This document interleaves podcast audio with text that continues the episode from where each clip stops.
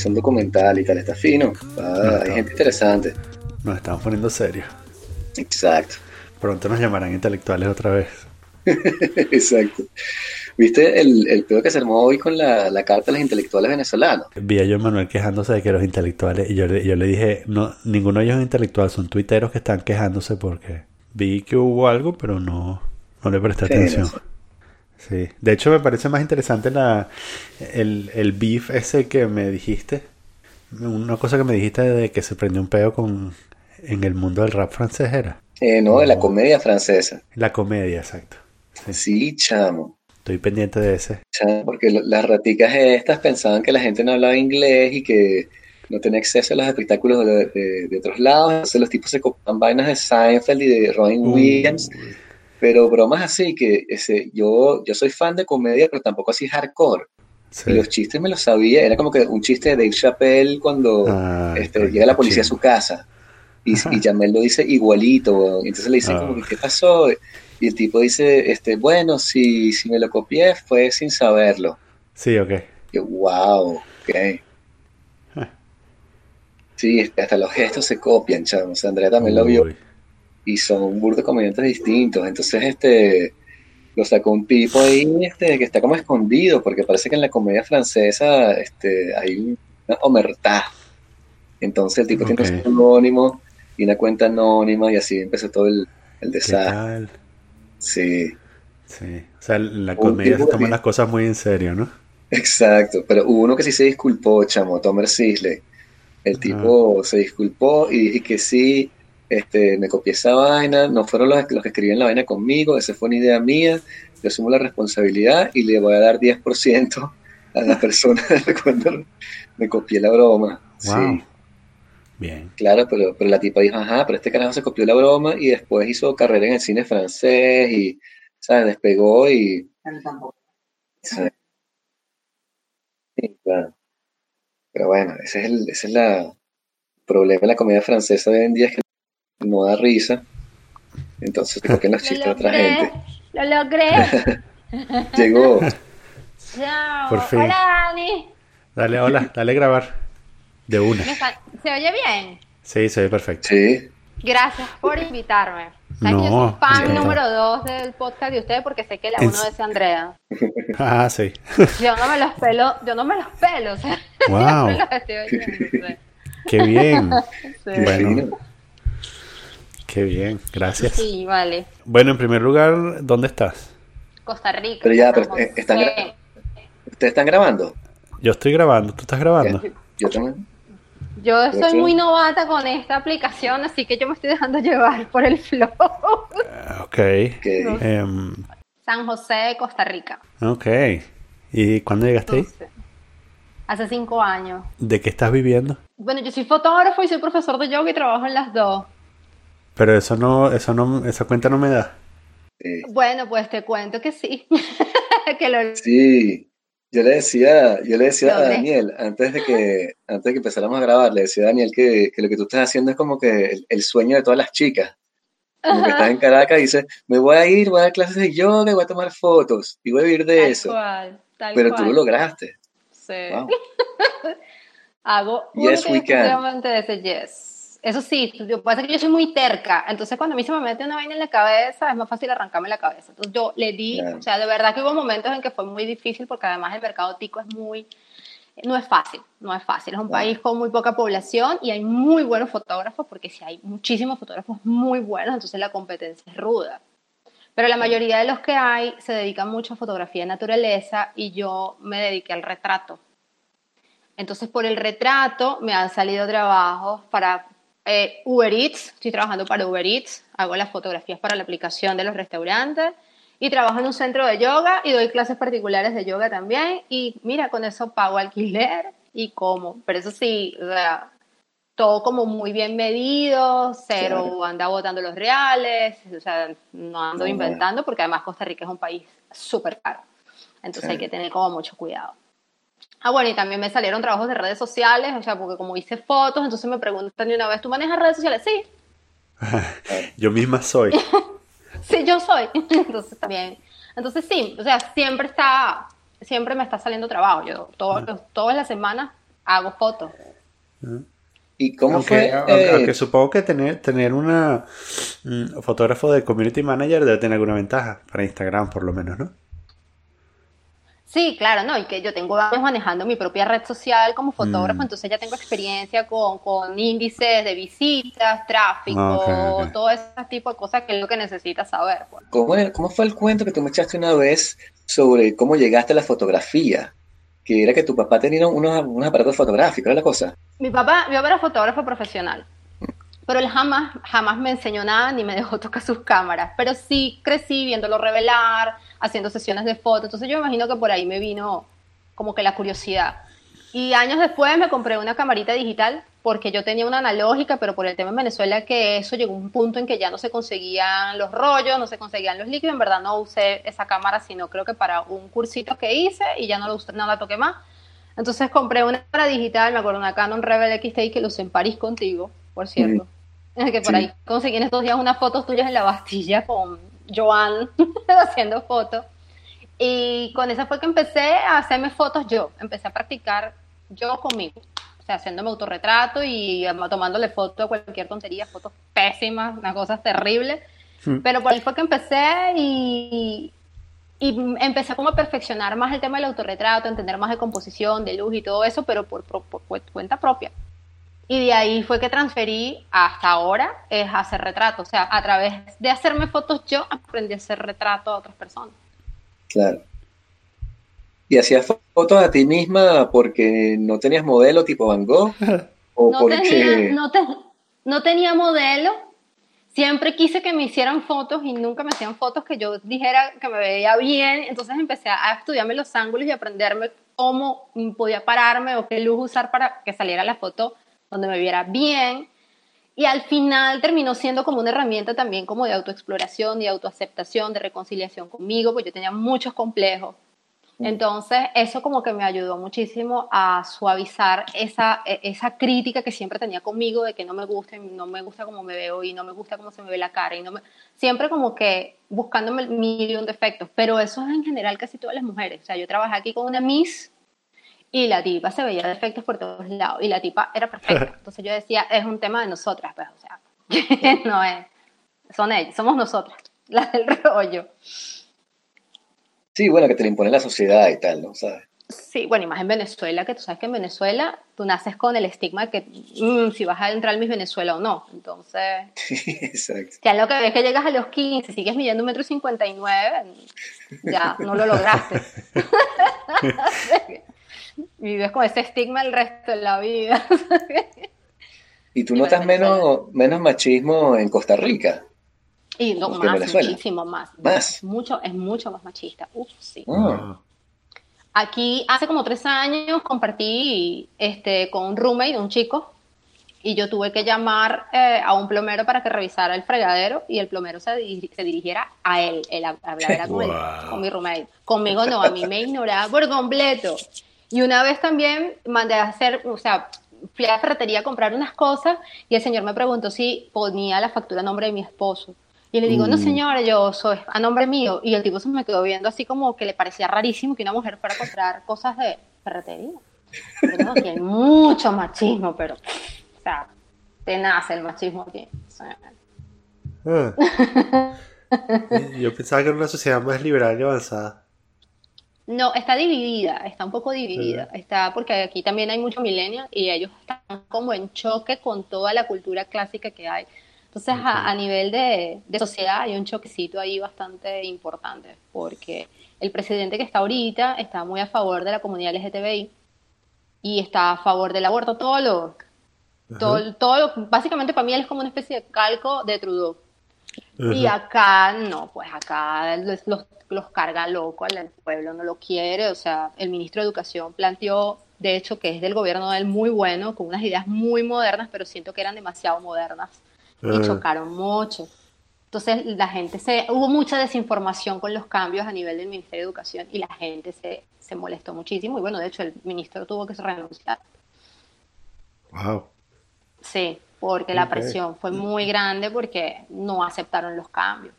O sea, cambios así como, por ejemplo, los baños neutros, que la gente empezó a pensar que era que Sí. todos iban a entrar al baño al mismo tiempo para usar. Ajá, y sí. No, pues no era eso. Entonces la gente pues se molestó mucho y loco. el hombre renunció. sí. Sí, No, no porque es siempre tan te venden moderna. Costa Rica, te, te venden el país de Costa Rica, no sé, como una, una panacea, una excepción en Latinoamérica donde no hay, no hay ejército No. y, y la moneda es estable y todo funciona. La moneda es estable, pero es un país súper caro. Funcionan las cosas, si los comparamos con Venezuela, sí, todo funciona, claro. Pero tiene sus grandes fallos, pues como todo. O sea, no es perfecta. Si quieres venir a hacer un retiro espiritual es maravilloso. Si quieres venir a hacer alguna cuestión, qué sé yo, de surf, un surfcamp, lo que sea, chévere. O sea, sí vas a pasarla bien, pero tienes que venir con un saco de real así, mucha plata. O sea, es que es demasiado caro porque como es un país que vive de tributos, pues no es barato, o sea, para nada, para nada. O sea, con, con lo que vienes acá, o sea, yo he ido a Nicaragua, o sea, tú vienes para acá con 500 dólares, eso no te va a dar para nada. O sea, 500 dólares se te va en una semana. No. Te vas para Nicaragua y por menos de la mitad regresas con cambio, porque es menos de la mitad del costo de lo que, de lo que sale aquí todo. Aquí todo es carísimo. ¿Por qué te fuiste para Costa Rica? por una lotería. O sea, yo decidí salir de Venezuela y me acuerdo que mi, mi plan A era irme a Buenos Aires. Pero yo justo por esa época estaba todo este rollo de las aerolíneas en Venezuela, que todas las aerolíneas cerraron, que ninguna quería volar porque el gobierno les debía millones de dólares y hasta que no pagaran no vamos a hacer vuelos. Bueno, yo me quedé atrapada en Venezuela como que yo tomé la decisión en julio, agosto, septiembre, octubre, noviembre. En, a finales de diciembre, la chica que me estaba ayudando a conseguir vuelos me dijo, mira, para Buenos Aires no sale nada y yo no sé qué vas a hacer. Y de esas cosas, Vicente, no te vayas a reír, por favor. Empezaron a aparecerme en internet vainas así, banners que decían pura vida y yoga en Costa Rica y salía a la calle y veía pura vida en un graffiti, esas cosas que no se ven nunca en Caracas. Una placa de un carro, un ticket con la ranita Colby que dice Costa Rica estas son señales que me está mandando el universo. Y yo le digo a la caraja de la, de la aerolínea, de la, de la agencia, le digo, "Ay, Rosario, mete Costa Rica, a ver qué sale. Me dice, ¿tú conoces Costa Rica? No. ¿Tienes alguien allá? No. no. Pero dale, porque es que me están llegando unas señales muy extrañas del universo. Si sale Costa Rica, es Costa Rica. Y a los días de eso me dijo, salió en vuelo para Costa Rica el 20 de enero. Le dije, listo, bloquealo. ¿Estás segura? Pero es que tú no conoces ese país. Le digo, bueno, pero dale, me tengo que ir, yo me quiero ir y, y- y dale. Wow. Y bueno, así fue. Y ese mismo día, pero en la tarde, como a las 6, la caraja me llama y me dice, salió un vuelo para Buenos Aires, te lo cambio. Le dije, no, deja Costa Rica porque fue el primero que salió. ¿Qué? Sí. O sea, no me arrepiento, que ha sido toda una experiencia, ha sido una experiencia bien, bien chévere, pero, pero sí. Sí, Wow. este, así fue. Y llegué acá, cuando vi el apartamento por internet, por Encuentra 24. Yo tenía una ex compañerita del flamenco, cuando yo estudié flamenco, que ella estaba todavía acá, y yo le pedí el favor a ella de que viniera a verlo, lo vio, le dijo a la señora, mire, ella tiene tres gatitos, ella va a llegar con sus tres gatitos, porque traje a mis gatos, obviamente, y llegué aquí con mi Ken- mis tres kennel así, y bueno, ok, ¿qué voy a hacer?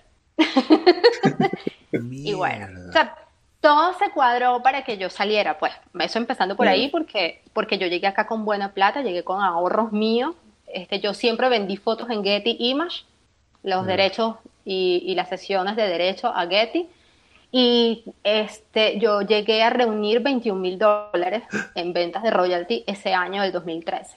¿Qué? La venta más fuerte, se, la ven- es que por eso yo digo que cuando todo está para uno, chao, eso todo se cuadra para uno. Yo me acuerdo que yo lo que tenía eran como 3 mil dólares ahorrados y yo dije, con 3 mil dólares yo no voy a hacer nada en ningún lado. Y de verdad que fue una etapa súper dura el, el- la transición Caracas para venirme para acá porque yo no veía nada claro, yo no veía cómo traerme los gatos, yo no veía nada. Yo decía, Dios mío, yo no sé cómo ser, pero yo me, yo me tengo que ir. Y de repente me llegó una notificación que dice que una agencia de software en California había pagado 40 mil dólares por una foto mía que a mí me tocaba un porcentaje que eran como 11 mil. Y eso fue como que lo que terminó de matizar lo que ya tenía, más otro poquito que me entró después, terminé viniéndome con 21 mil dólares. Entonces el primer año tuve con mis 21 mil dólares así sacando solo para el alquiler y la comida mientras me asentaba. Claro, porque eso, eso es justo lo que te iba a preguntar es eso, ¿cómo, cómo aterriza uno sin conocer a nadie? Yo miro en retrospectiva y en pedazos porque es llegar a una zona que tú no conoces, con marcas de alimentos que no conoces. Veo perfecto. O sea, es una cosa que como que es muy fuerte. porque aquí yo no tuve quien me guiara, todo lo aprendí yo preguntando. Pregunta, pregunta, pregunta, pregunta, y bueno, ataques de pánico en la noche, o sea, tampoco es que fue tan, tan bonito, tuvo su parte ruda, que yo digo que gracias a Dios, pues ya yo tenía una base de yoga y meditación que me ayudó un montón, porque si no, si no creo que yo no hubiese podido aguantar. Creo que hubiese devuelto los meses de estar aquí del miedo, de no saber qué va a pasar, qué voy a hacer, extrañas a tu familia, o sea, es, es, terrible, no es fácil. Pero bueno, es una experiencia que si, si me dicen, ¿la volverías a hacer? Te diría que sí. Porque uno aprende muchísimo, o sea, el aprendizaje es enorme. ¿Y cómo, cómo empezaste en la yoga? yoga también fue así como una especie de accidente en mi vida. Yo empecé en un gimnasio que detestaba ir, pero iba obligada, este, por complacer. Entonces un día dije, yo tengo que hacer que esto valga la pena de alguna manera y veo que había una clase de yoga en, en donde se hacía ta, taevo y no sé qué cantidad de cosas más en ese salón. Entonces entré a la clase, me acuerdo mi profe adorada Beatriz Moleiro y con ella fue que empecé. Y me acuerdo que cuando yo empecé no existían las alfombritas los de yoga, eso era piso pelado, madera, rodilla en el piso, calambre en el huesito, pero siempre con ella. Y al principio empecé por un tema de que me dio curiosidad pero después, como tuve la suerte de conseguir una chica súper espiritual que enfocaba el yoga básicamente la parte del desarrollo el despertar de conciencia, me quedé con ella 13 años. Y después empecé con Tomás, que tú lo conociste, la última Navidad que yo estuve allá y que estuve, creo que fue la última Navidad de ustedes también allá. Este, con él seguí con Anusara Yoga y ahora yo doy lo que me enseñaron ellos. Y no, o sea, no, creo que es algo que, si Dios me permite, lo quiero hacer el resto de la vida, pues, porque es que, es, eh, o sea, como herramienta, para mí ha sido fundamental.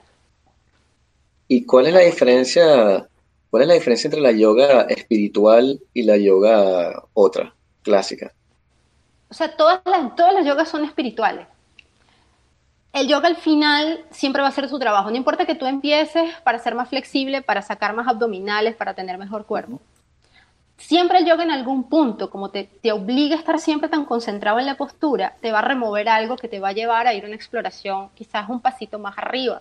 Entonces, de verdad que no, yo siento que no hay ninguna diferencia con ningún estilo de yoga porque todo el yoga, todas las prácticas de yoga son espirituales sea, lo importante es de repente que des con un maestro que te lo ayude a enfocar inmediatamente, pero si consigues un maestro que solo está enfocado en la parte física, en algún momento tú, tu ser interno va a hacer un clic y va a querer ir un poquito más allá con un profesor quizás que profundice un poco más. Porque a lo mejor sí, puedes agarrar y hacer el, el, escorpión y tocarte la coronilla con los deditos de los pies, pero si ese maestro no te explica que para poder llegar ahí tú tienes que pasar por un proceso interno, porque todo es el cuerpo es un mapa y el cuerpo es el que te va a ir llevando a esas posturas tan complejas que realmente no está metido en la parte espiritual. Es el proceso que tú tienes que pasar para liberar bloqueos internos, que se bloquea el músculo, se bloquea la articulación por X, Y, Z a nivel emocional, que tú vas a poder llegar a esa postura. Pero si el maestro no te explica, sino que a nivel muscular y óseo te mete en la postura, chévere, conseguiste la postura.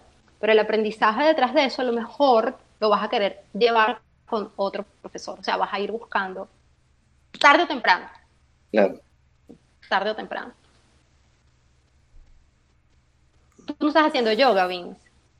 No, no, no. Yo he hecho tres cursos de yoga en mi vida, pero uno de los cursos, uno de los cursos lo hice en la India, así que vale como por 100 ah, años de yoga en Venezuela. Yo me acuerdo, yo me acuerdo las historias de ustedes en la India. sí. Daniel, si tú lo que haces no haces meditación y eso, ¿verdad? ¿O sí? Eh, bueno, solo, meditación, pero no, yoga no. Nunca he hecho yoga, de hecho. O sea, más allá de tontear con las posiciones, este... Sí, o sea, a mí me parece interesante. Por supuesto que me parece interesante. Eh, pero, no sé, eh, yo creo que al final, para mí la barrera de entrada es... Eh, ah, no quiero hacer el ridículo conmigo mismo. Yo creo que eso es básicamente, o sea, si me quisiera conectar, me quisiera conectar con la verdadera razón, sería eso, ¿no? Hacer Pero ¿por qué vas a hacer el ridículo contigo mismo? Bueno, por, por ese asunto de, de que, ah, bueno, de que al principio es muy difícil, bueno, al principio y después es muy difícil, ¿no? Ah, Cualquier actividad que eh, me haga sentirme tonto es una cosa que no quiero hacer. Este, ¿En serio? Sí, y, y ya digamos que en el trabajo me siento tonto la mayor parte del día.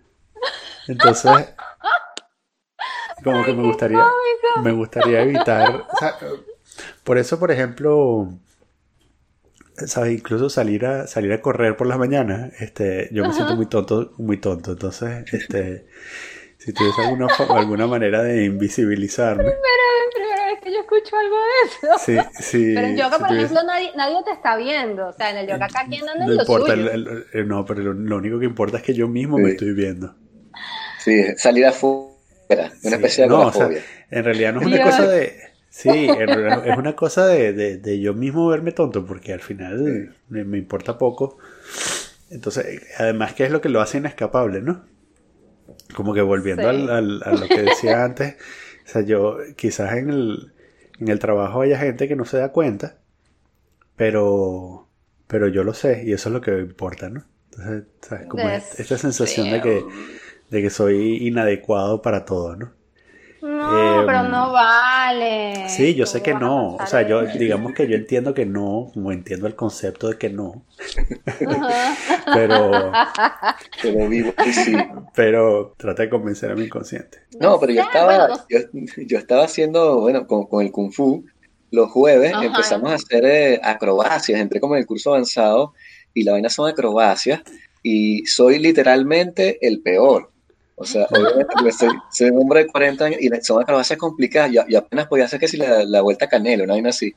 Y esto te hacen saltos mortales.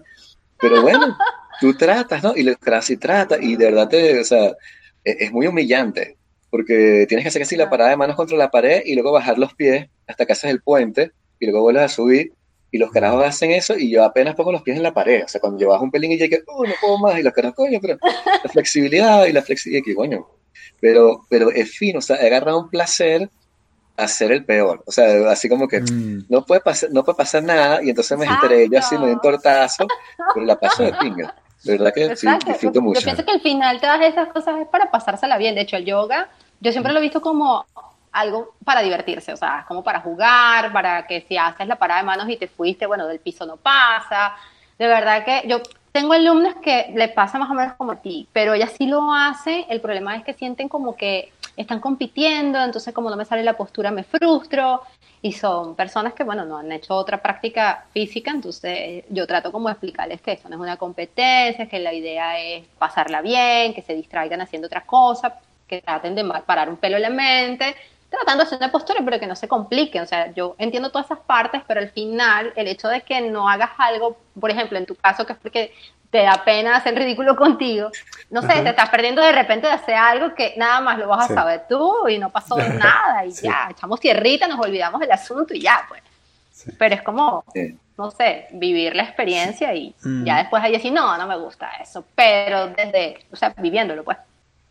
Pero no, también- fíjate, como que, yo, o sea, de hecho, me gusta la idea, además me gusta el, ¿cómo se llama? El concepto, este, y, y, y me parece, lo que no quiero es hacerlo, y me parece que, además, em, que es una de estas cosas que, bueno, que son necesarias en la vida, porque la manera como yo lo veo desde afuera es que es una disciplina que quizás tú podrías imaginar que es fácil hacer una posición, pero en el proceso eh, que te das cuenta de que en realidad es bastante difícil, tienes la posibilidad de encontrarte a ti mismo. O sea, en ese esfuerzo, conocerte un poco. Yo creo que, bueno, si tú encuentras una disciplina que...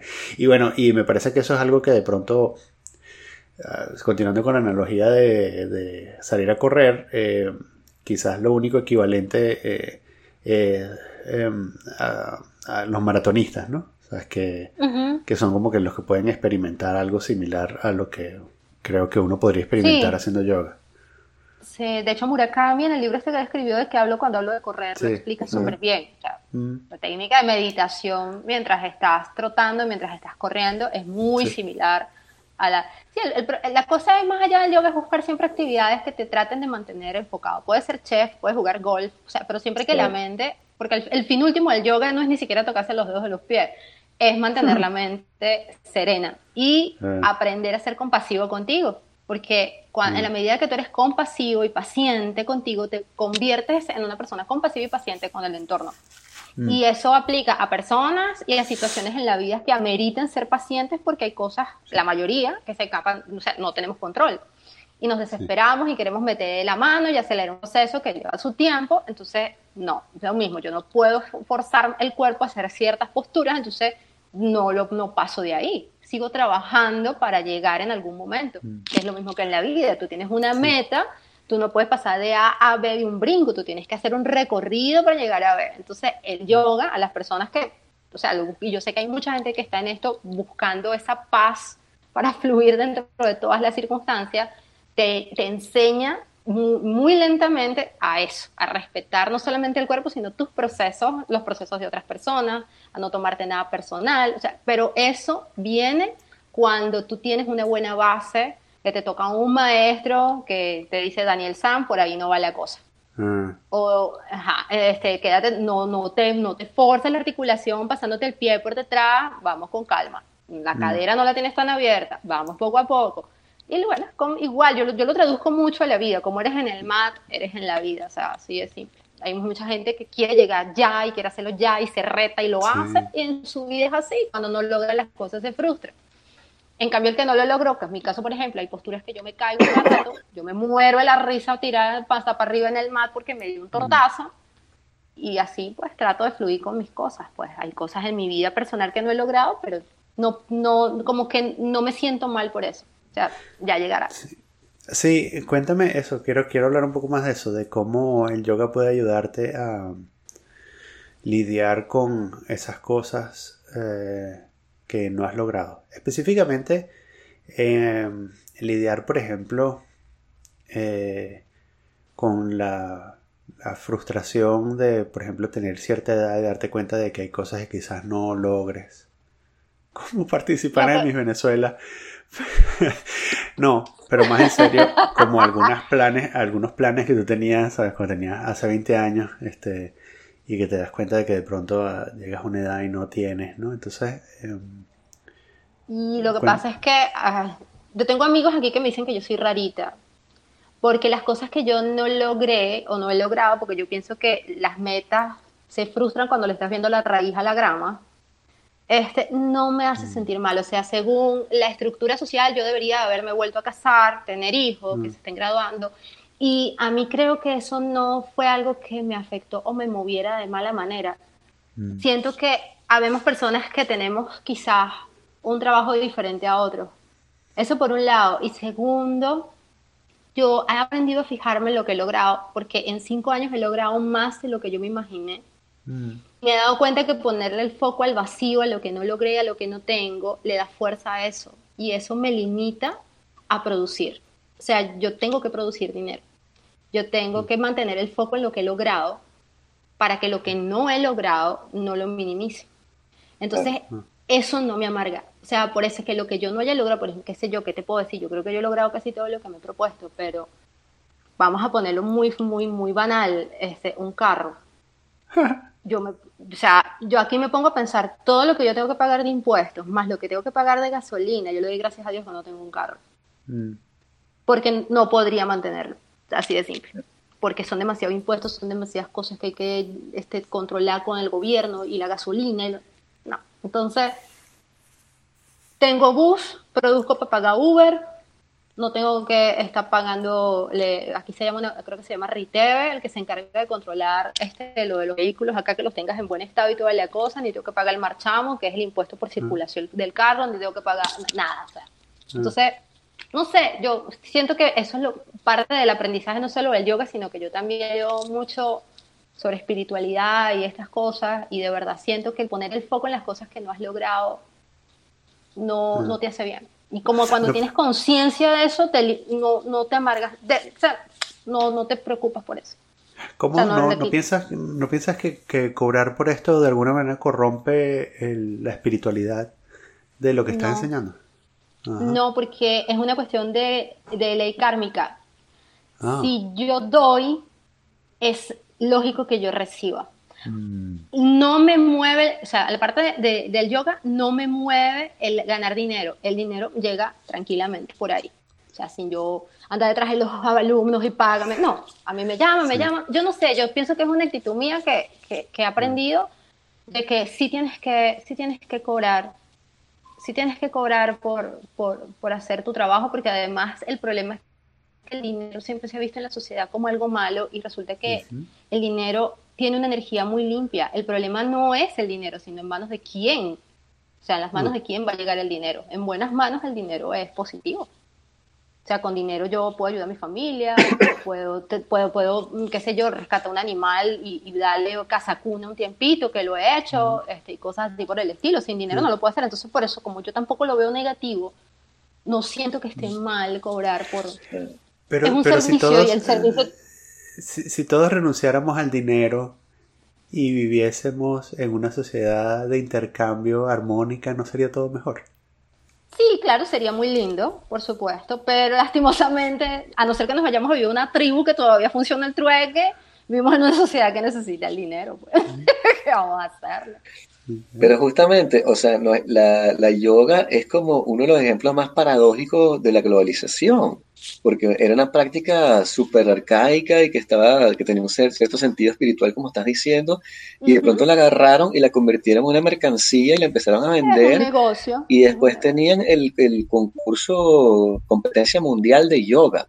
Creo que te mandé el que, vínculo. que lo, que lo que era como que quién hacía la mejor postura y tal, o sea, quién es como más Sí. flexible y te daban De hecho- números en las posturas.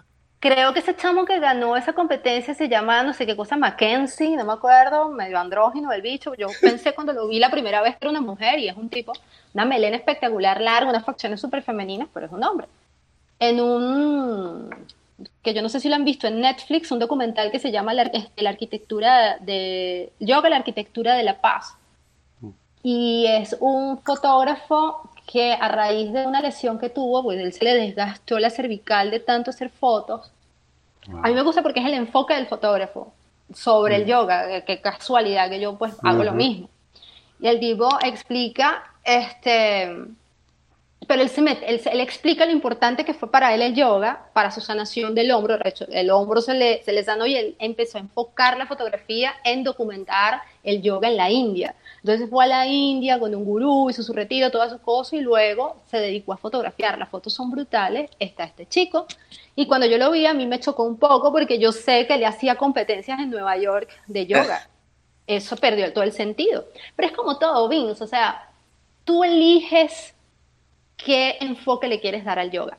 O sea, hay gente que usa el yoga, sí, para explotar y llenarse los bolsillos. Yo no me siento mal por cobrar. Por... De hecho, yo tengo gente a la que no le cobro nada. Aquí viene una chica y yo no le cobro absolutamente nada, lo estoy haciendo para ayudarla. Claro. Sí, Pero- no, no, yo lo que digo es que co- como, que da, da una imagen muy Sí. particular de una sociedad Ujú. eh, que le parece que eso es como una buena idea, o como que hacer yoga, yoga con chivos es una yoga, buena idea. yoga con cerveza. ¿No lo has visto? Sí, o sea, No, ya eso, ya eso es otra cosa, ya eso no, ya eso es otra, ya eso es otra cosa. Pero Sí. sí, yo entiendo tu yo entiendo esa parte, yo entiendo que la parte es que no estaría bien si ha- hay muchas marcas que se dedican a explotar el yoga para hacer, para sacar dinero, Spiritual Gangster, este, como que Lulemon, o sea, hay muchas marcas que se dedican a eso. Spiritual Gangster. sí se llama Spiritual Gangster la marca, carísimo, o sea, estoy hablando de que una camisetica así cuesta 70 dólares. O sea, una vaina que en Forever 21 me cuesta 5 mil, bueno, que son como 10 dólares, ellos la venden en 70 dólares.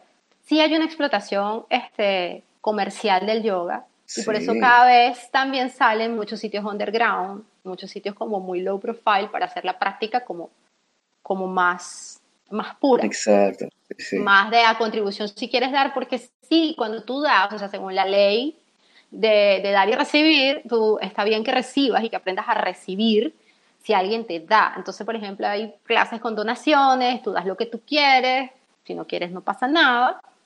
Hay otros sitios que te clavan una mensualidad que es carísimo, hay otros que no, otros que son como más que sí, que nosotros creemos que todos vengan a hacer yoga para que conecten. Hay de todo. Yo pienso que tú escoges. O sea, yo pienso que siempre vas a escoger, o sea, tú eliges, pues, ¿qué quieres?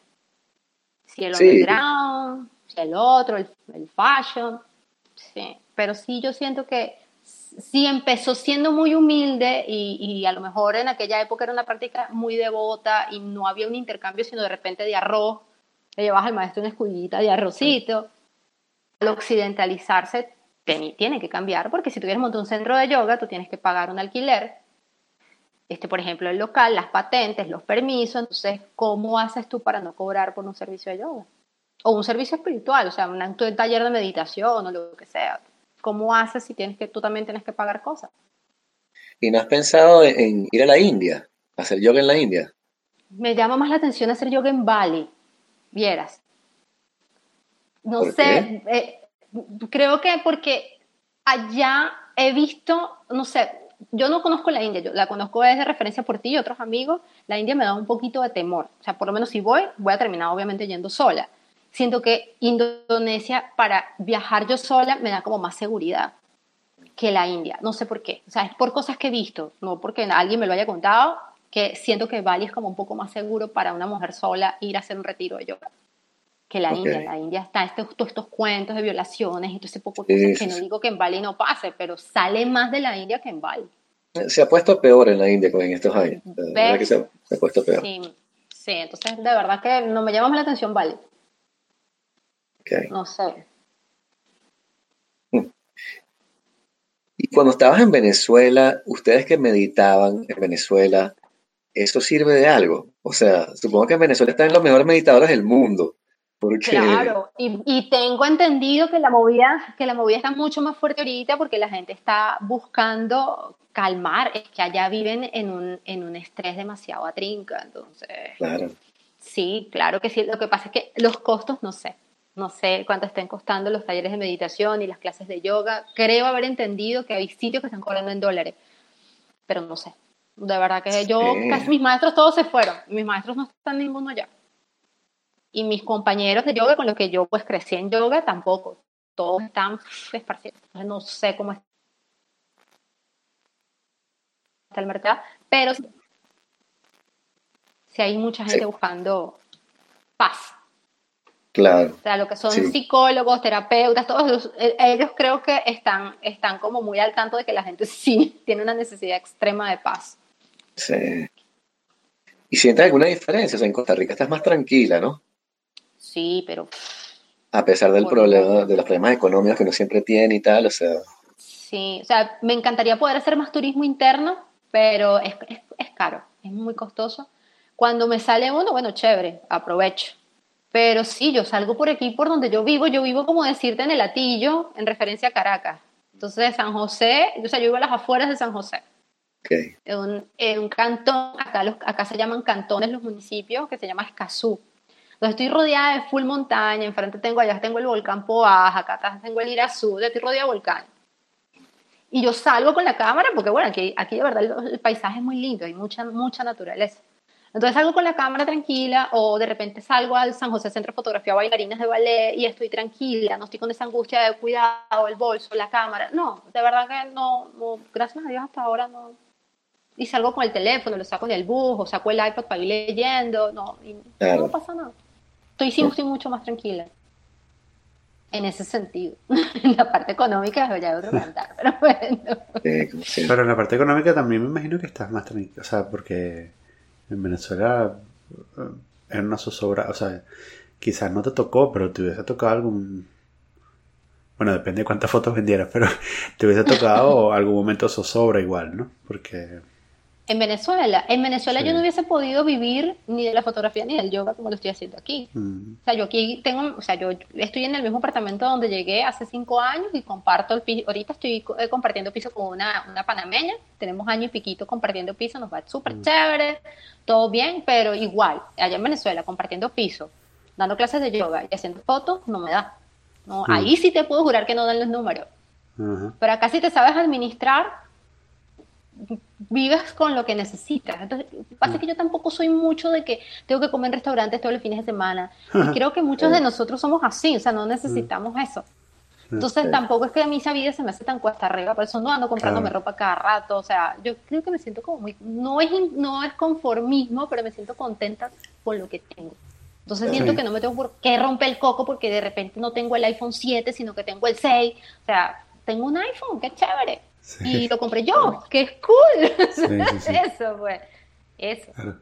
De eso se trata. ¿Y, y no te daría nota eh, como seguir o sea, brincar para otro lugar, como vivir, o sea, mudarte, mudarte para otro. Sí, probablemente. De hecho, creo que lo, bueno, no creo que a Vince no se lo dije, pero sí lo estaba mm. pensando porque ahorita se está poniendo un poco complicada la cuestión. O sea, que este país vive de puro tributo. O sea, Costa Rica no tiene petróleo, no tiene minería, etcétera, etcétera. Entonces es un país que vive mucho de hacienda.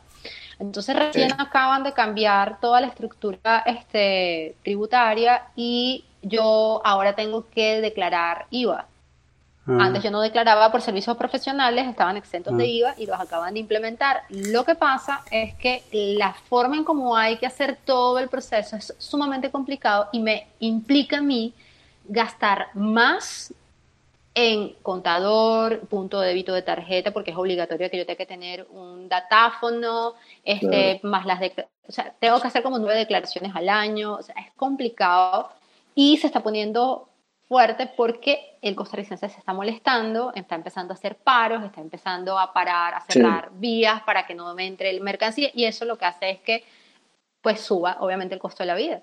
Entonces como estoy viendo que la cosa se está poniendo un poco piliaguda, sí estoy planteándome migrar, lo que pasa es que ahorita tal como está la migración venezolana, pues la verdad es que no sabría para dónde. Pero sí, sí, sí me iría. Canadá, yo te decía Canadá. Ay, pero Canadá es un rollo para entrar, Vince. Es complicadísimo. las canas que no me han salido, las canas que no me han salido aquí me van a salir tramitando esta migración para Canadá. sí, son como dos años, creo. Bueno, yo tengo cinco años y todavía no tengo cédula de residente. No me la han dado.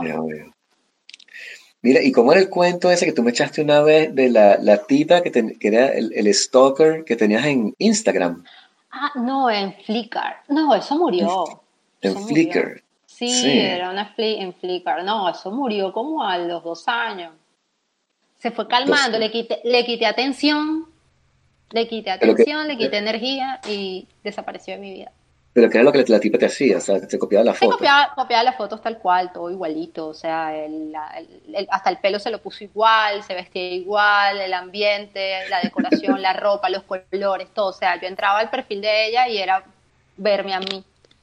Entonces, claro, eso me amargaba demasiado hasta que un día tu mamá, fue tu mamá la que me dijo, mi amor, quite la energía de eso. Y fue el consejo más sabio que me han dado. Y le dije a la tía, tía, tienes toda razón, yo le voy a quitar, no entres a ver nada, si se hizo o no se hizo, déjala, esta loca tranquila, tú con lo tuyo, no le pongas poco a eso. Y sí, le fui quitando poco y, ya, desapareció, más nunca. Sí, ¿Nunca supiste quién era? O sea, ¿cuál es el motivo?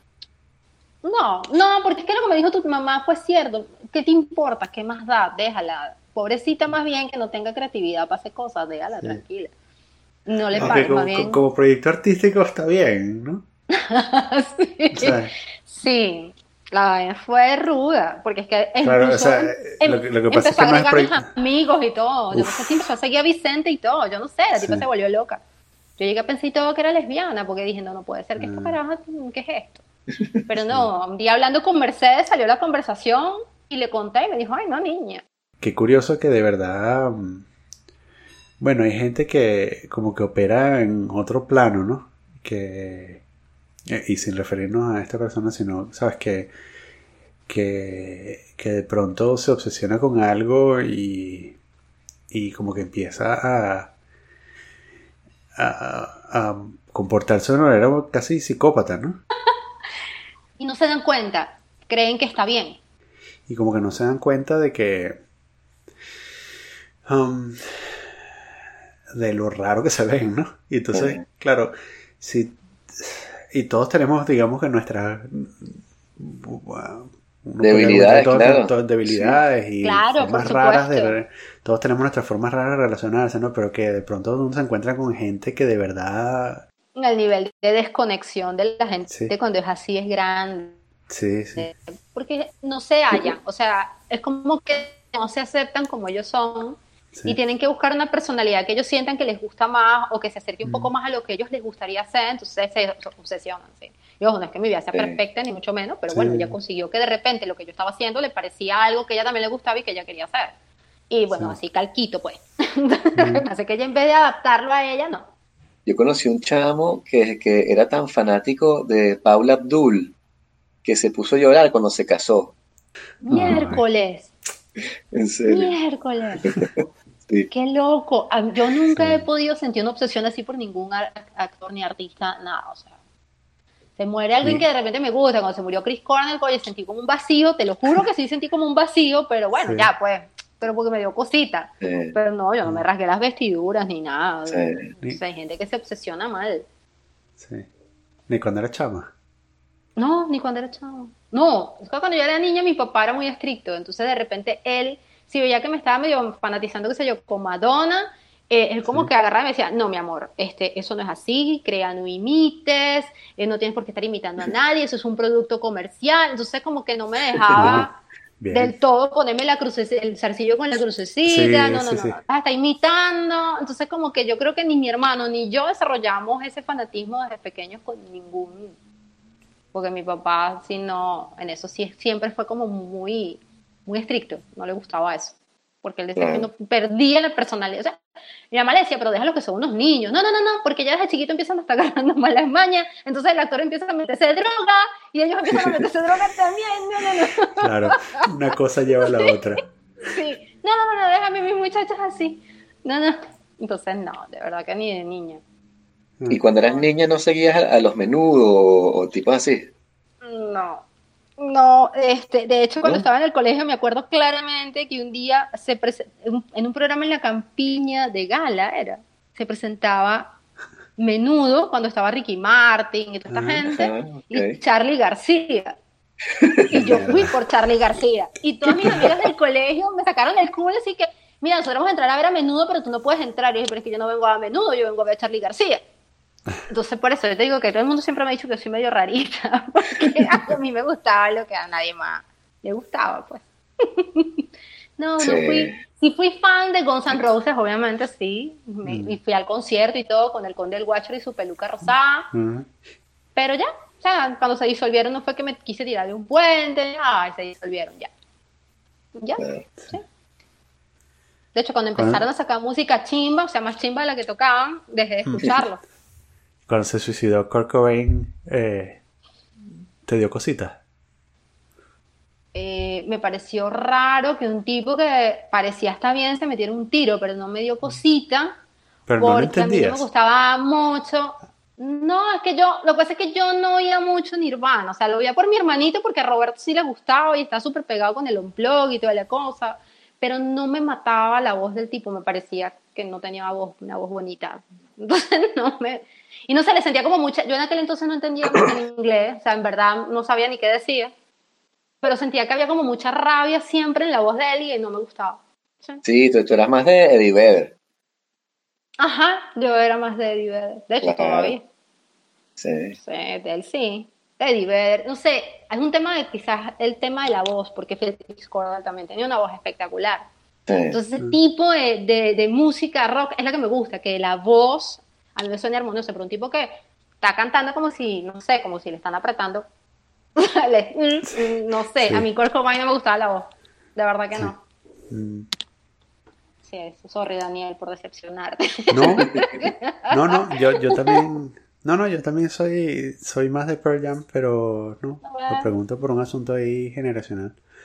Eh, No, sí, sí, me acuerdo cuando se mató, pero no entendí por qué. Dije, pero ¿por qué una fa- famoso o esposa, Sí. hija? No me entraba en la cabeza. Claro, no entendía muy, Sí. muy bien el tema de la depresión y esas cosas. ah, claro. Sí, yo, yo era burda de chamo, o sea, yo diría que Kurt Cobain fue como el primer carajo famoso que se murió así cuando, en mi infancia, que yo dije, ah, ah, hay que estar pendiente que la gente famosa se muere y tal. En tu Sí. infancia, no jodas. Sí, o sea, Está bien, ok. sí, o sea, como que eh, Te estás quitando como 10 años. no conocí el Club de los 27, por ejemplo, o sea, Sí. ahí fue que le, ah, el Club de los 27 es una madre, ok. pero sí, sí. Después se murió Michael Jackson. Oye, ¿vieron el documental? El documental Pues- de Michael Jackson de HBO lo vieron. No. No, pero Neverland. hablar de Edith, Sí, sí, que es escuché horrible, ¿no? Es horrible. No lo vi porque dije, yo, yo no necesito esto en mi vida. Exacto. No, es horrible. O sea, me- me- yo siempre pensaré que Michael Jackson era un genio, pero Eh, bueno, si no lo han visto no les voy a hacer spoiler, pero ahí No, gran culpa son que- los, los- es los que- papás. Los papás. Voy a hacer spoilers, yo- yo Pero no es lo voy a que ver. es, es- es una de estas bromas así como que el spoiler de, de ese documental es, tú sabes eso que siempre pensamos en Michael Jackson, bueno, es verdad. Exacto, sí.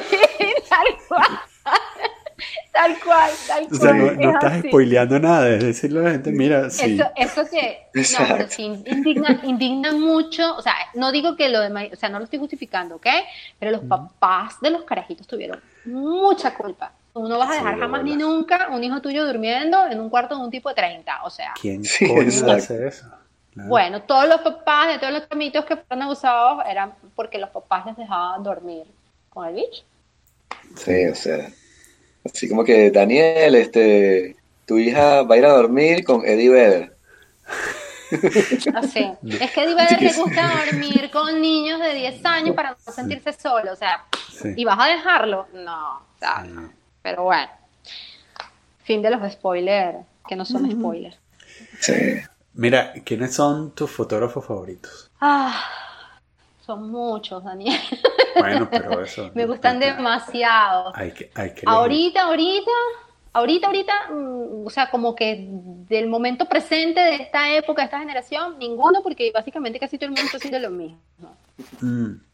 En cuanto a retrato, ¿ok? Ah, cuéntame, eh, ok, ok, ok, ok. A ver, Este, antes de continuar por esta vertiente, ¿qué es lo mismo? eh, bueno, yo no sé si, yo creo que Vince ya no está en Instagram, pero ahorita tú ves que todos los retratos son en montañas, eh, con los sombreritos hipster, el morralito aquí atrás, todo el tiempo es de espalda y están viendo el horizonte.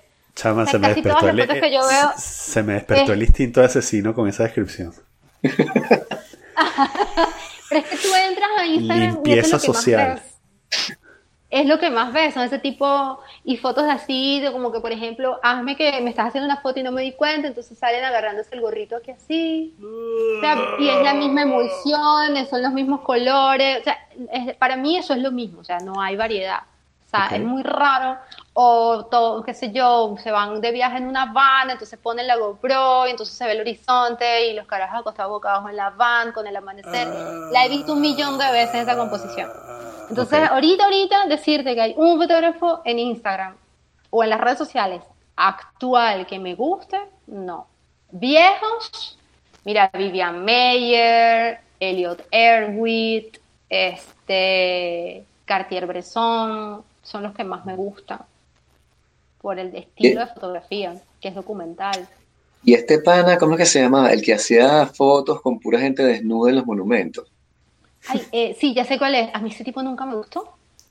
Eh, ¿Cómo es que se llama él? Este, él estuvo en Venezuela. Él. Sí, Stanley, no sé qué vaina, Es- este, Sputnik, es- es- está Sputnik, es- es- algo Eh, así de.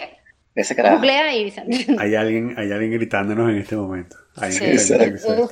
Bueno, sigue Sputnik gritando, es un- sigue gritando. es un- es Vamos, mira, ya va, ya va, ya tengo una propuesta. Te- vamos a callarnos durante varios segundos. Uno, dos, tres. Para que sigan gritando. Listo. No nos acordamos del nombre. Stanley Kubrick. No, mentira. ese- Mm. Sí. No me acuerdo. Pero sí, este, que, es el que de Pulp Fiction. este. Exacto. Spencer Tunick. Ese, Ese. Wow, sabía que era chama. Spencer. Es, es. Google en la cabeza rechísimo.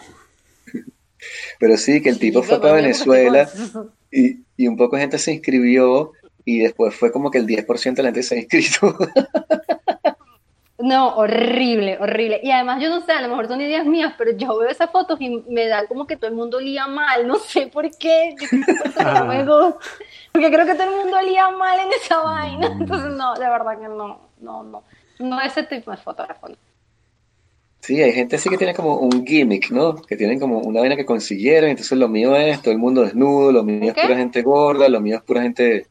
Y entonces este, explotan eso y van haciendo Ajá. como series, ¿no? Entonces, ah, o, incluso llegan a estos Bertrand, y que todo visto desde el cielo, y que ah, el pana se compró un helicóptero, qué bien. Y entonces todas las fotos son así y ya. Entonces sí, haces carrera y es el carajo de las fotos del cielo, pero no sé, llega un punto que siento como que la parte artística se, se, se solapa con el lado de que creaste una máquina ahí de industria, porque bueno, Leonardo Bertrand es una industria, una marca. Exacto. Y que hace, hace cuñas, hace de todo. Entonces es una, sí, una, una industria que creaste, pues, en vez de ser, no sé, un artista.